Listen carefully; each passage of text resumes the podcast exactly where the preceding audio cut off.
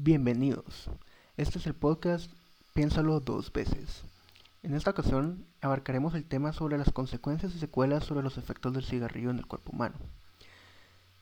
Este grupo se compone de mi persona, Ariel Mazariegos, Ana Paula López Paz, José Ernesto Juárez Recinos, Carolyn Melissa Martínez Eseña.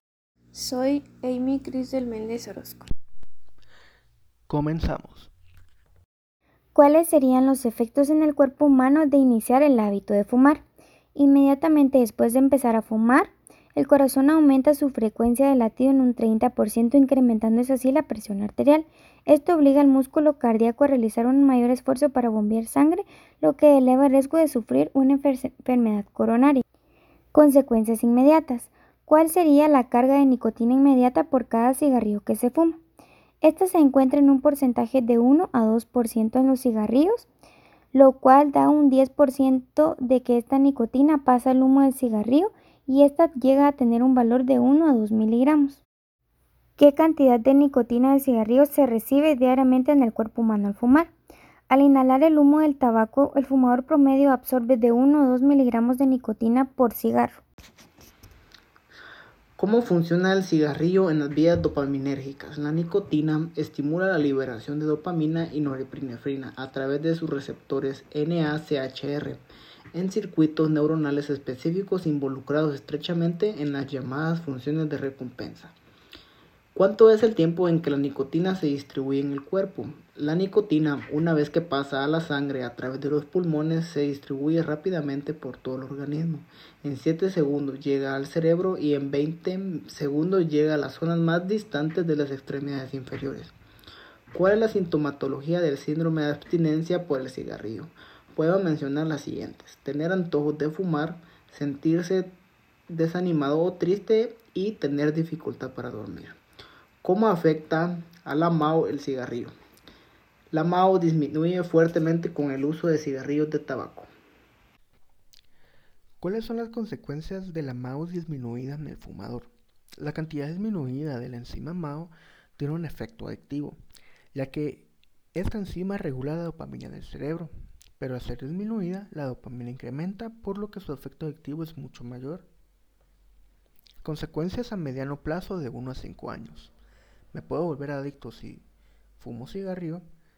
Sí, cuando uno fuma, aparte de la adicción general al tabaco, las personas pueden sentir cierta ansiedad por tener un cigarrillo ya sea en la mano o en la boca.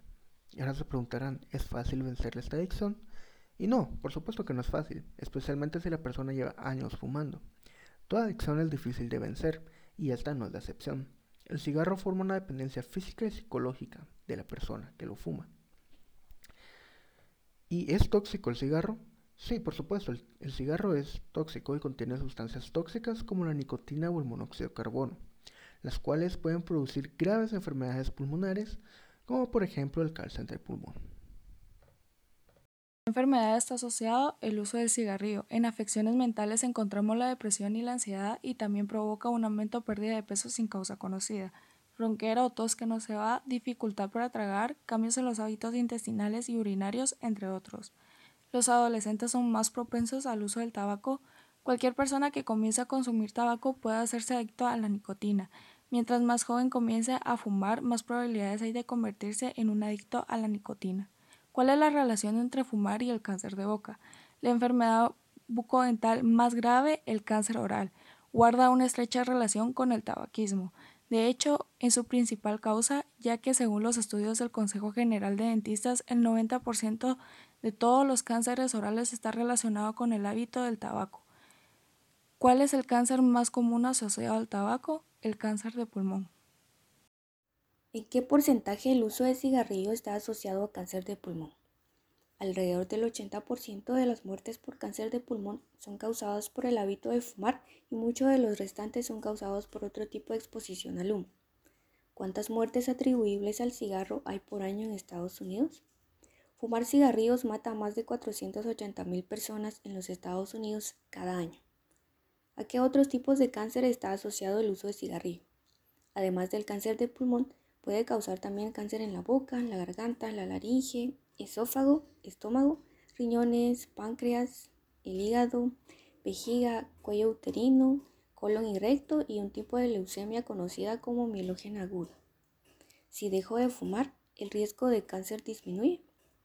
Cuanto más temprano deje de fumar, menores serán las probabilidades de llegar a tener cáncer y otras enfermedades.